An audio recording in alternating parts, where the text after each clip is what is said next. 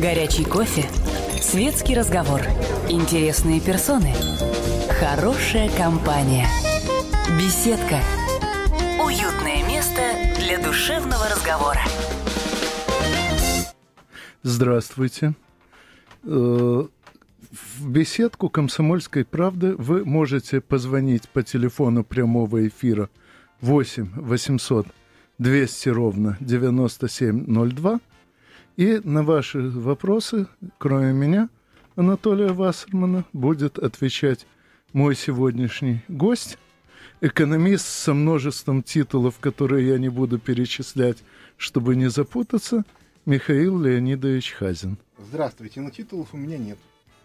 Ну, как вам сказать? Э, даже если не считать название Э, название той вашей консультационной организации, которую вы возглавляете уже много лет, у вас несметное множество титулов, завоеванных э, в сражениях с представителями противоположного э, э, края экономических баррикад. И э, по меньшей мере титулы Э, главного певца экономической реакции, э, главного борца с экономической реальностью и э, главного идеолога экономического возврата я видел. Ну, возврата я не очень понимаю, но на самом деле это некоторое преувеличение, потому что есть целая куча людей, которые куда более жестко отстаивают некоторые там, позиции, чем я.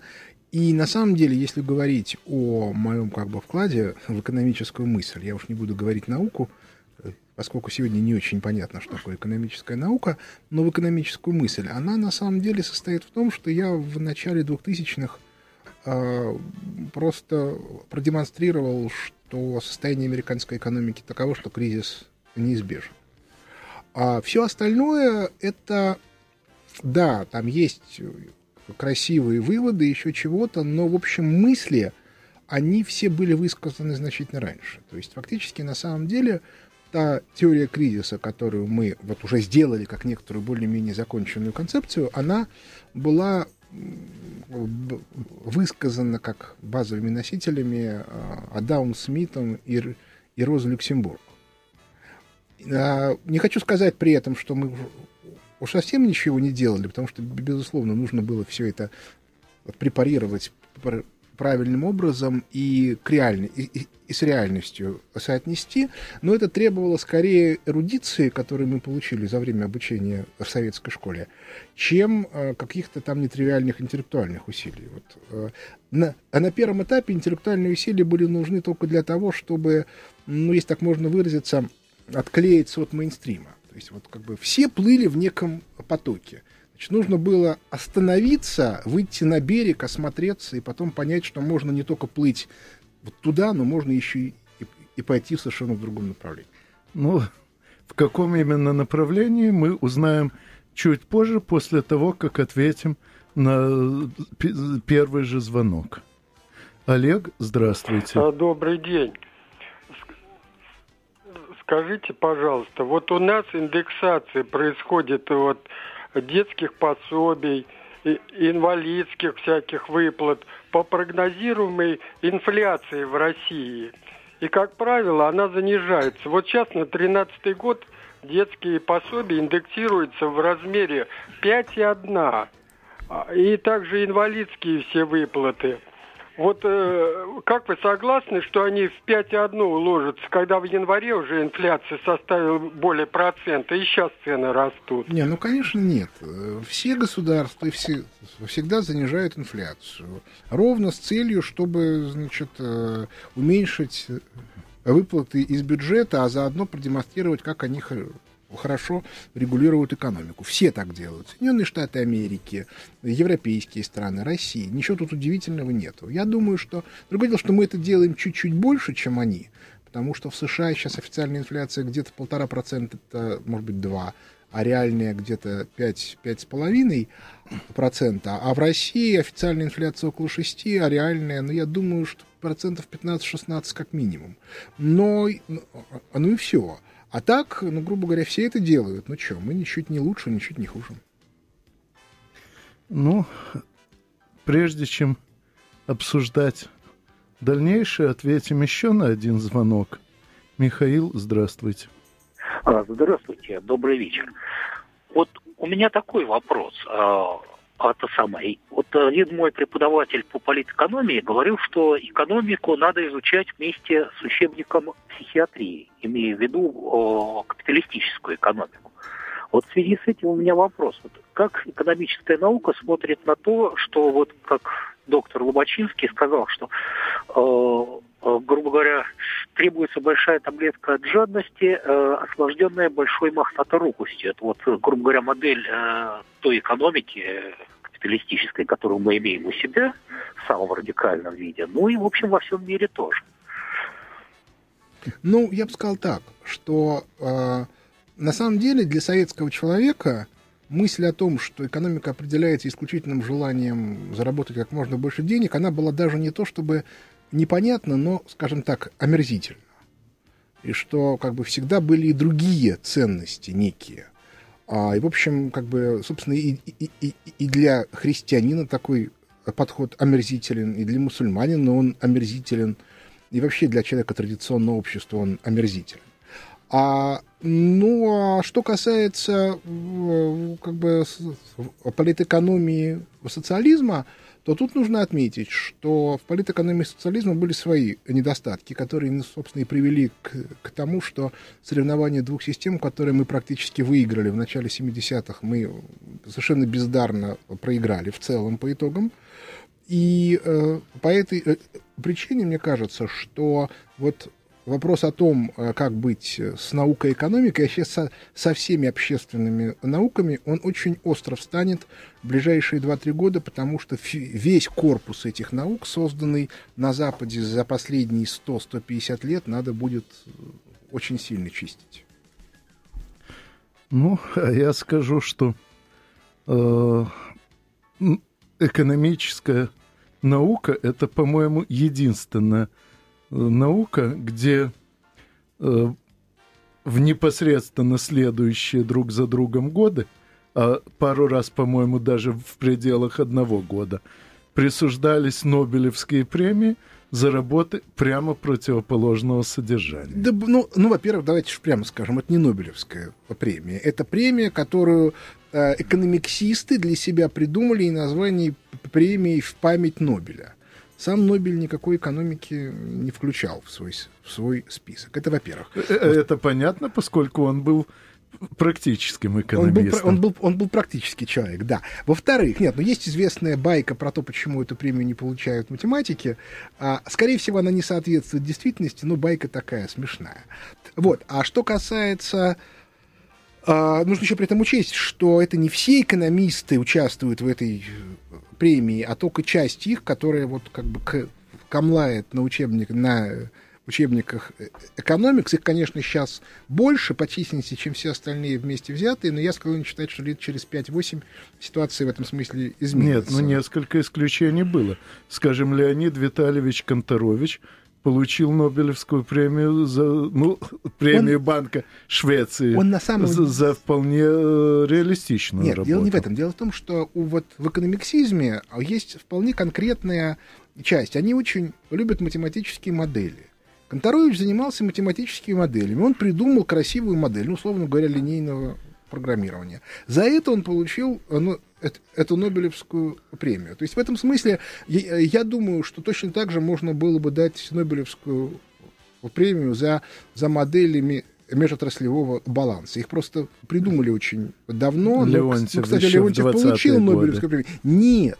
Ее придумали э, как бы госплановцы советские да, в начале 20-х, а Леонтьев ее вывез на Запад. Да, Леонтьев ее да. вывез, он же работал так, в Госплане, но, э, как раз о Леонтьеве и Конторовиче я хотел бы кое-что сказать от себя, но только после того, как мы ответим на звонок.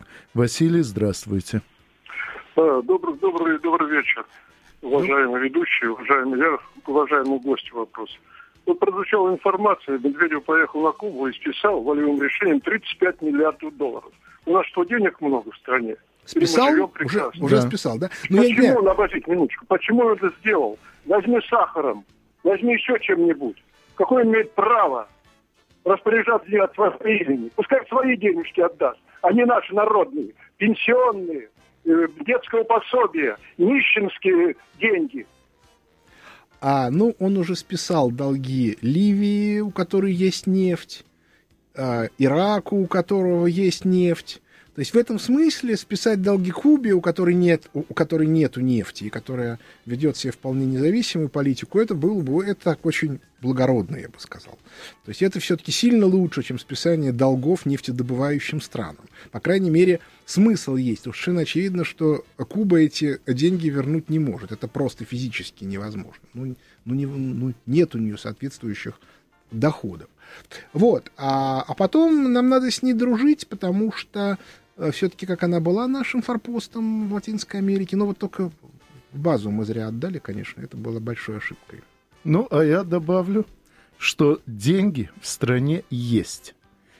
И если бы ими распоряжались по-человечески, то эти самые 30 миллиардов долларов, списанных Кубе, э, вы бы сейчас упоминали как мелочь, не стоящую нашего внимания. Другое дело, что распоряжаются этими деньгами наихудшим образом из всех э, физически осуществимых. А почему так? Это долгий разговор, и начну я его издалека, а именно э, аж с 96 -го года со своей собственной публикацией «Коммунизм и компьютер» – где я перевел с математического языка на человеческий некоторые старые работы того же Конторовича, Виктора Михайловича Глушкова, Фридриха Августовича фон Хайека, тоже, кстати, лауреата Нобелевки по экономике. Но давайте об этом мы поговорим э, чуть позже, а пока ответим на звонки. Вадим, здравствуйте. Добрый день. Э, как вот вы считаете, не э, станет ли в ближайшее время э, Путин писать книгу типа «Малые земли» Леонида Ильича Брежнева. Не подошло ли время уже для этого? Спасибо. Ну, я не, совершенно не, не думаю, что он это будет делать, поскольку он к мелкому тщеславию совершенно не склонен. А, и в этом смысле оно ему зачем? Андрей, здравствуйте. Алло, Добрый вечер. Спасибо за гости, спасибо за тему. Михаил, мне очень нравится ваша позиция вообще по экономическим вопросам России. Я часто вас слушаю и являюсь негласным поклонником. Вот скажите мне, пожалуйста, вот сейчас прошла информация такая э, об объединении энергосетей и укреплении. Как это повлияет на развитие в России экономическом? Поднимутся ли тарифы, как в чубайсовские времена, э, и как сопротивляется вообще либералистическая общественность. Спасибо. Знаете, один мой знакомый по этому поводу сказал совершенно замечательную фразу. Ну, такую, не фразу, так сказать, сентенцию. На вопрос о том, как будут меняться цены на бензин, он сказал, что когда цены на нефть в мире растут, то, естественно, растут и цены на бензин в России, и это соответствует мировой конъюнктуре. А вот когда цены на нефть в мире падают, то нефтяные компании компенсируют недополученные прибыли на мировых рынках тем, что повышают цены на бензин в России. Поэтому рост цен на бензин при падающих ценах на нефть мировых также соответствует э, мировой экономической конъюнктуре. Ну, а я э, скажу, что судя по тому, как наши либералы и либертарианцы сопротивляются объединению энергосетей, можно ожидать, что в случае объединения тарифы не вырастут. А это вопрос очень сложный. Дело в том, что теоретически они бы рады повышать тарифы.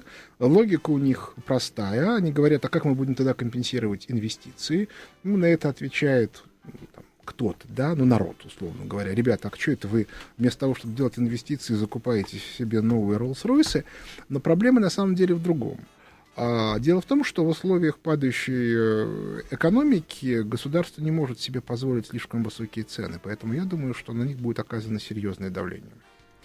Ну, а обо всем остальном мы поговорим э, после рекламы. Надеюсь, вы за это время не переключитесь. Реклама это ненадолго. Горячий кофе, светский разговор, интересные персоны, хорошая компания, беседка, уютное место для душевного разговора. Здравствуйте. В беседку «Комсомольской правды» вы можете позвонить по телефону прямого эфира 8 800 200 ровно 9702.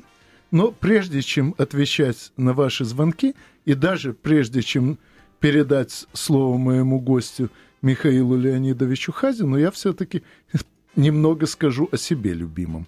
Э, в 96 году я опубликовал статью «Коммунизм и компьютер», где на основе старых трудов э, Виктора Михайловича Глушкова, Леонида Витальевича Конторовича и Фридриха Августовича фон Хайека показал, при имевшихся в тот момент информационных технологиях централизованное управление производством э, в плановом порядке давало заметно меньшую эффективность, чем децентрализованное планирование, обычно именуемое рыночной экономикой.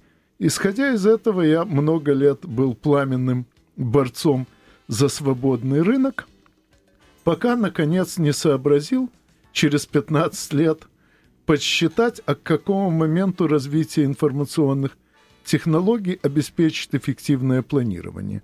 У меня получилось, что уже к 2020 году э, централизованный план э, всего мирового производства обеспечит его эффективность в несколько раз – превосходящую эффективность рыночного хозяйствования. Правда, э, выжать всю эту эффективность возможно только при условии общей единой собственности на все средства производства, то есть того самого социализма. Э, исходя из этого, я смотрю на нынешнюю, на мой взгляд, даже не кризис, а вторую Великую депрессию – как на неизбежный сбой мировой, мирового рыночного хозяйства перед предстоящим переходом к социализму, так же, как Первая Великая депрессия привела к внедрению очень многих элементов социализма э, в капитализм. Э, и что касается конкретных причин нынешней депрессии, то должен повиниться. Я долгое время, э, вот как раз пока был пламенным рыночником, очень ругал публикации Михаила Леонидовича и даже именовал, э, даже включил в список так называемых китайских компасов, то есть людей, чьи указания следует считать с точностью наоборот, до наоборот. Сейчас большую часть тех, кого я числил в этом списке – я рассматриваю как людей, к чьим э, указаниям надо прислушиваться очень тщательно и по возможности старательно следовать им. Э, так вот, э, исходя из этого, надеюсь, что и вы будете прислушиваться к словам Михаила Леонидовича. Спасибо. Но на самом деле а, нужно опять-таки сказать, что вообще говоря, если внимательно смотреть на разного рода науки, ну, экономические, то можно отметить, что они на самом деле отличаются сильно меньше, чем многие думают. И даже пресловутый экономиксизм как альтернатива политэкономии связан на самом деле с тем, это отличие их принципиальное, что политэкономия смотрит на экономику сверху вниз, то есть от макро закономерностей, потом вниз, вниз, вниз, вниз к деятельности там, конкретной компании. А экономикс, наоборот, от деятельности компании, она пытается, из деятельности компании и интересов конкретных лиц, она пытается вы, э, вывести общеэкономические закономерности. Отметим, впрочем, что пока не получилось, то есть не, и закономер... не получится. Это отдельный вопрос. Получится, ну, не получится, нет, не важно. Можно? Да. Тут уже я перебью, поскольку на эту тему у меня недавно тоже была публикация. Дело в том, что любая сложная система обязательно имеет свойство – которые невозможно вывести из свойств частей этой системы, это, рассматриваемых это я по согласен. Да, это известно. Поэтому история, да. Economics гарантированно не может дать картину это верно. экономики в целом. Это верно. Но там есть еще идеологическое разногласие, которое возникло со времен там, с конца XIX века. Дело в том, что вся политэкономия, она выстроена на базовом тезисе, который еще а-, Адам Смит изобрел, а именно о том, что любая экономическая система, построена на научно-техническом прогрессе, она должна рано или поздно расширяться для продолжения развития. А отсюда, соответственно, следует вывод, что, соответственно, научно-технический прогресс рано или поздно остановится. И нужно, потому что Земля конечна, и нужно придумывать новые механизмы развития. Еще раз повторяю, это не значит, что, что нет других, есть другие инструменты развития. А, но тогда, соответственно, и конец капитализма, потому что капитализм построен на, э, как бы, на финансовых инструментах, связанных э, с кредитом и, соответственно, НТП. А, а в экономикс тема конца капитализма запрещена. И поэтому они этого кризиса уже сколько он идет, уже почти пять лет, они его не видят, видеть не хотят, и это у них такая абсолютно табуированная тема. То есть это на самом деле не есть следствие глупости тех, кто эту науку сочинял, а это следствие некоторых идеологических табу. Мы, поскольку те, кто вырос при социализме, знают, что и там были идеологические табу, то, соответственно, вот надо делать вывод, что любые табу для, для науки опасны. Вот для людей они иногда бывают нужны, вот этого нельзя делать, а, а это нехорошо. А для науки это, это всегда плохо. Ну, прежде чем мы рассмотрим еще несколько э, табу, ответим на очередной звонок. Илья, здравствуйте. Здравствуйте. Вы знаете, мне вот заинтересовал действительно вопрос такой. Я вот гражданин Российской Федерации. Был. Э, объясню почему. Случилась ситуация, так сказать, э, что я потерял регистрацию, кредитную работу и задолжал, так сказать, по кредитной истории – и мне несколько 10 тысяч рублей простить не могут. Кто не может простить? И другим государствам, пожалуйста. Вот это меня удивляет. Я вообще не пойму, граждане Федерации вообще каким-то преимуществом в своем государстве пользуются или как? Или мне самое непонятно что-то? Ну, во-первых, нужно понимать сразу, что задолжали это вы частным лицам, а, а значит, тут дело решает государство. Частные лица очень не любят отдавать никому денежки. Все сказки про благотворительность это как бы для детишек младшего школьного возраста. Люди серьезные понимают, что в реальности, если вы начинаете а, какую-то благотворительность, значит, увидите, то за ней ну, всегда что-то есть. Это не обязательно, обязательно материальная выгода, но что-то есть. Да? То есть либо вы поддерживаете тех, чья деятельность вам нравится, или вы поддерживаете тех, кто близок к вам, там, неважно, национальностью, цветом кожи, э, хобби и т.д. и т.п. То есть в этом смысле, э, в общем, трудно ожидать от наших частных э, владельцев банков, что они спишут долги. Очень они не, не любят этого делать. Александр, здравствуйте. Алло, здравствуйте. Это вы меня слышите, да? Да. Я очень рад, что я дозвонился до вашей беседки и могу задать вопрос, э, ну, как я считаю, одним из умных людей в нашей стране. Вот вопрос у меня такой. Алло. Да, да. Да. Дело в том, что несколько лет назад был саммит, и китайцы предложили ввести международную валюту. Так вот, э, это, конечно, все правильно и хорошо объясняет всякие кризисные моменты в истории человечества. Но они не сказали, чем обеспечить эту валюту. Так вот, у меня есть предложение. чтобы э, такая международная валюта была обеспечена, нужно ввести ее как бы золотой запас в виде того, что невозможно украсть, невозможно складировать, невозможно никак ну, его приобрести определенным ну, образом. А такая валюта является, как известно, э, вещество, которое содержится вокруг нашей планеты и в нашей планете. Это водород. Вот.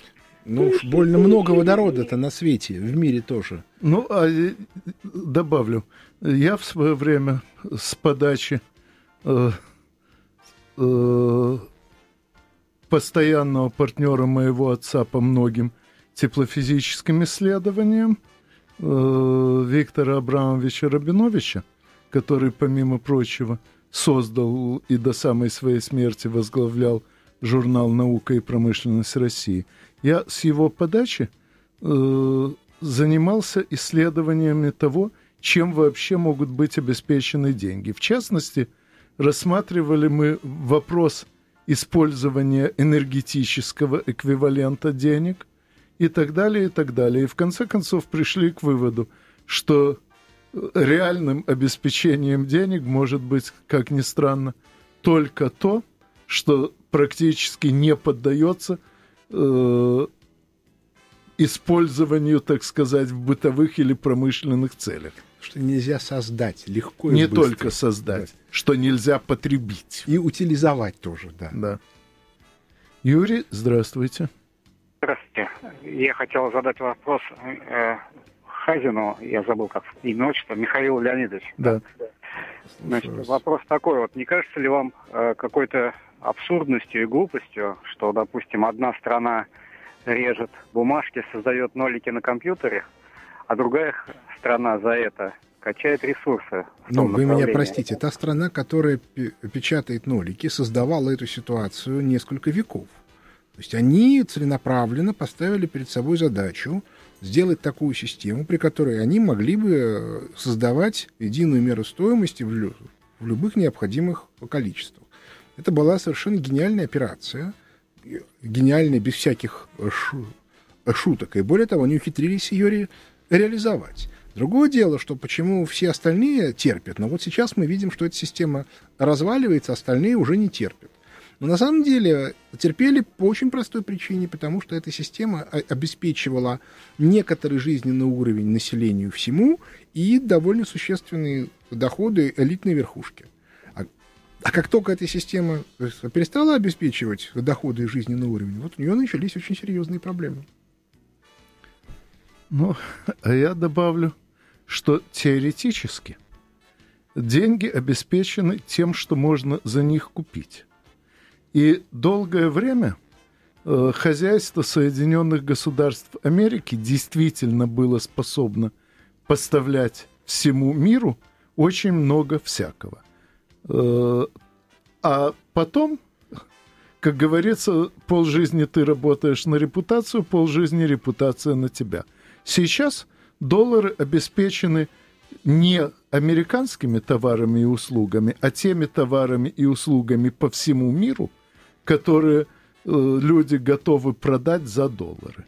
И пока такая готовность сохраняется, пока есть э, надежда купить что-то за доллары, если не в Соединенных Государствах, то в Китае, если не в Китае, то в Южной Африке, до тех пор доллар остается э, востребован. И более того, э, даже э, несколько явно провальных, на мой взгляд, ходов самих американцев э, пока не переломили э, это положение.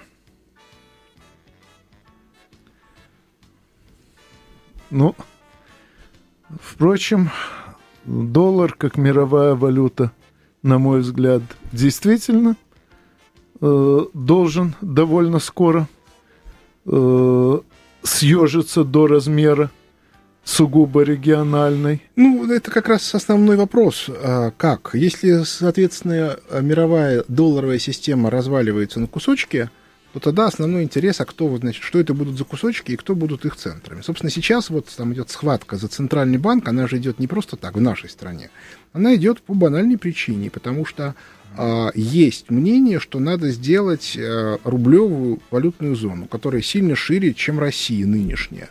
А, проблема стоит в том, что либералы, ориентированные на доллар, категорически отказываются эту тему рассматривать в принципе.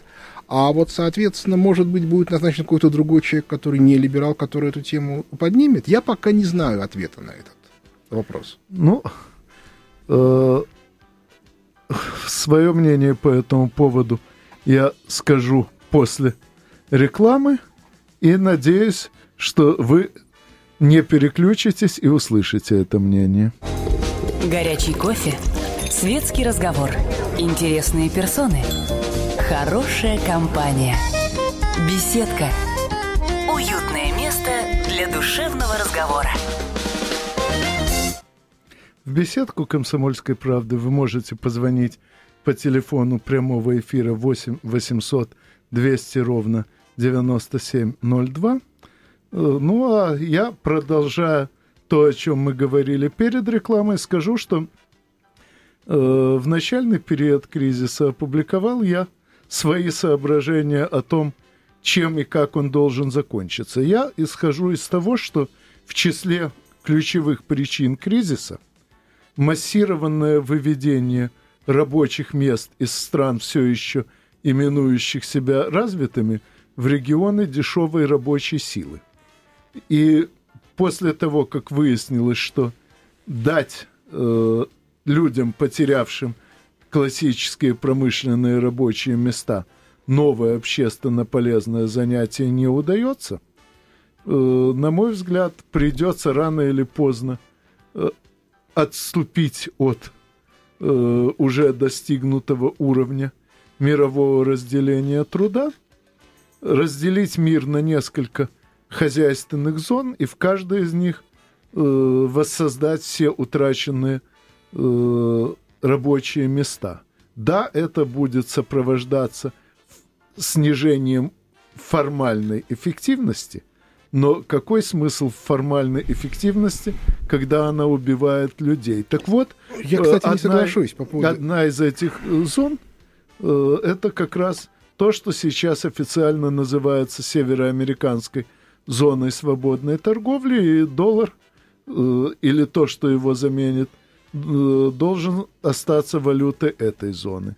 Э, в еврозону, на мой взгляд, притянутся многие страны Юго-Восточной Азии, э, которые уже сейчас ориентируются на поставки не столько за океан, сколько в Европу.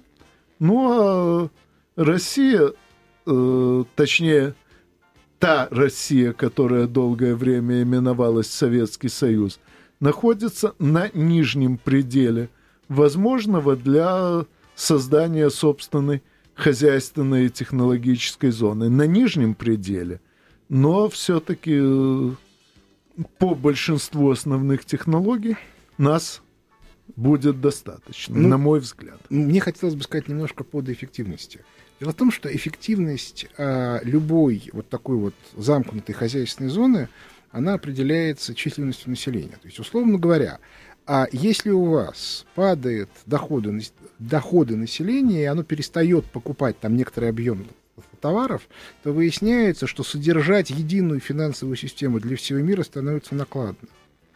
Э, фактически у нас сегодня будет происходить процесс обратный тому, который происходил в последние 200 лет, а когда происходило постепенное расширение зон за счет углубления разделения труда.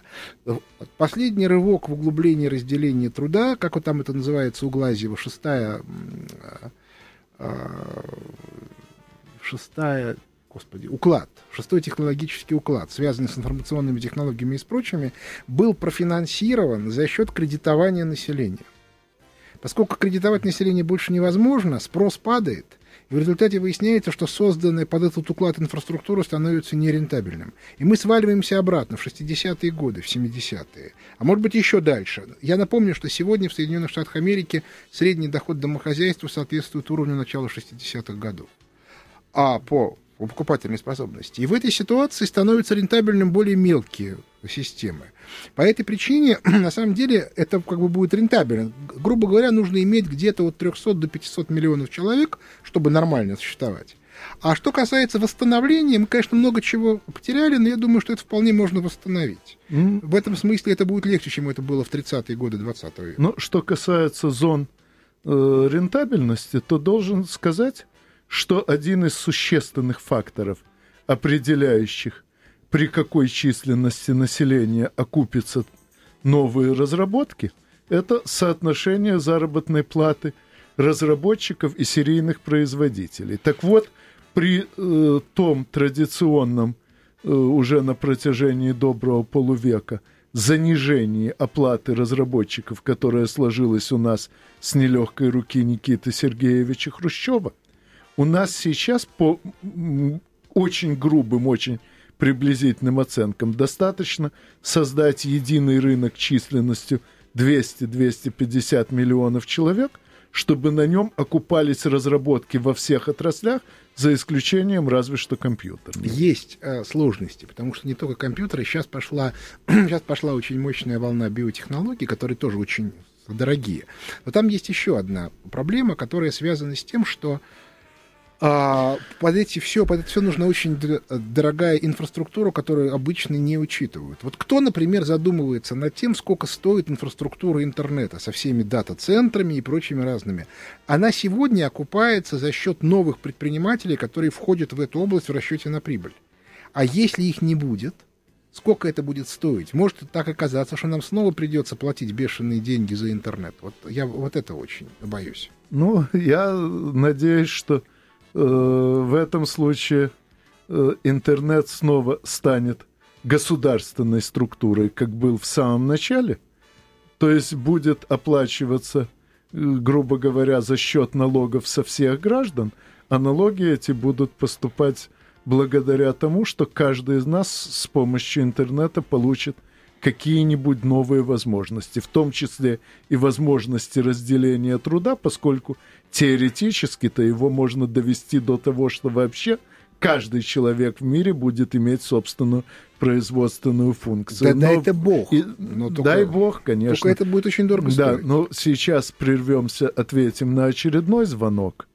А, Александр, здравствуйте.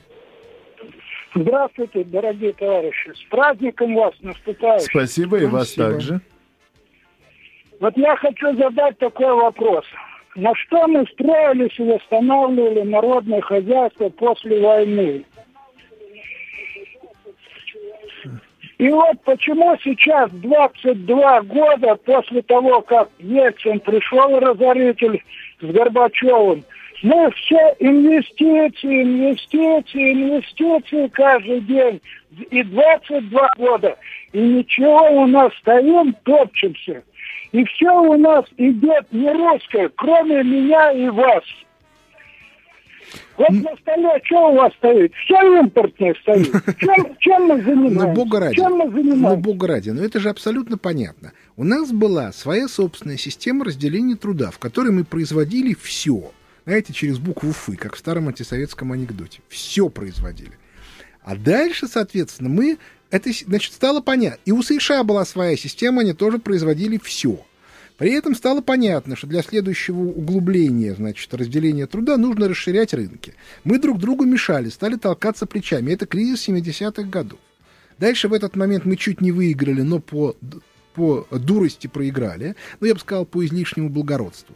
Американцы благородстве никогда не были замечены, они выиграли. За счет нас они расширились.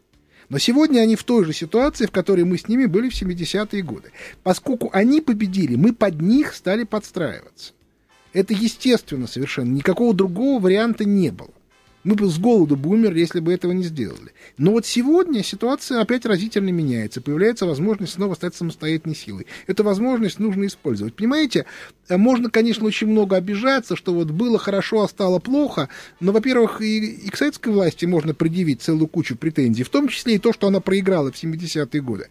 А, соответственно, во-вторых, э, уже все, уже проехали. Вот мы живем сегодня. Значит, мы должны не мечтать там, ностальгировать. Вот я, кстати, обращаю внимание, на удивительную вещь. Если вы читали современную российскую фантастику, которая такая цветная, цветные книжки продаются в, в этих э, на ларьках этих книжных, то там практически все книги про то, как, как наш человек оказывается в другом мире. То есть, иными словами, нас, вот нас, русских людей, нынешняя ситуация не устраивает. Мы хотим попасть в другой мир и там стать там героями, космонавтами, фантомасами и так далее. Ребята, давайте строить свой дом. Понимаете, если вы мечтаете о том, чтобы куда-то попасть, где хорошо, вам никогда хорошо не будет. Вот еще 10 лет назад это было практически невозможно, а сегодня это возможно. Давайте начнем строить. Ой, к сожалению, для того, чтобы строить, надо для начала э, отучить очень многих любителей ломать. Ну, а уже по этому поводу есть масса разных замечательных предложений. Одно из них самое простое и универсальное. Давайте соберемся все хорошие и убьем всех плохих. Это такой радикальный способ, но крайне опасный. Понимаете, я, конечно, иногда говорю, что надо вешать там сторонников региональной юстиции и некоторых других персонажей. Но проблема состоит в том, что, как показывает исторический опыт, если раз начнешь вешать, то потом совершенно невозможно остановиться. Очень опасная ситуация. Ну, положим, вешать не обязательно. Э, скажем, э, э, в эпоху дружно проклинаемого сейчас нашими дорогими либералами товарища Джугашвили ухитрялись использовать даже людей, приговоренных к смертной казни, так, что они потом получали сталинские премии знаете, за свою работу. Знаете, на самом деле идея шарашки, она абсолютно гениальная. Потому что, э, ну, абсолютно же очевидно, что если есть два профессора, у них имеются амбиции и они друг с другом бьются. А если они оба заключенные, они оба делают гениальные открытия, и, за которые потом получают премии. А есть масса по этому поводу истории, но при этом давайте не будем забывать, что там в проблемы попало довольно много населения. Да, конечно, много меньше, чем нас сейчас учат разные либерасты и русофобы, но проблемы-то были, куда тут денешься? Проблемы были, но тут я сразу могу сказать, что э, людей не арестовывали для того, чтобы заставить трудиться, а заставляли трудиться для того, чтобы арестованные просто не сошли с ума от безделия. Но э, это отдельная тема, ее, наверное, придется обсуждать еще не раз. И я надеюсь, что обсуждать в том числе и с моим сегодняшним гостем Михаилом Леонидовичем Хазиным. Я постараюсь еще не раз его пригласить. А с вами мы, как всегда, услышимся через неделю в беседке радиостанции «Комсомольская правда».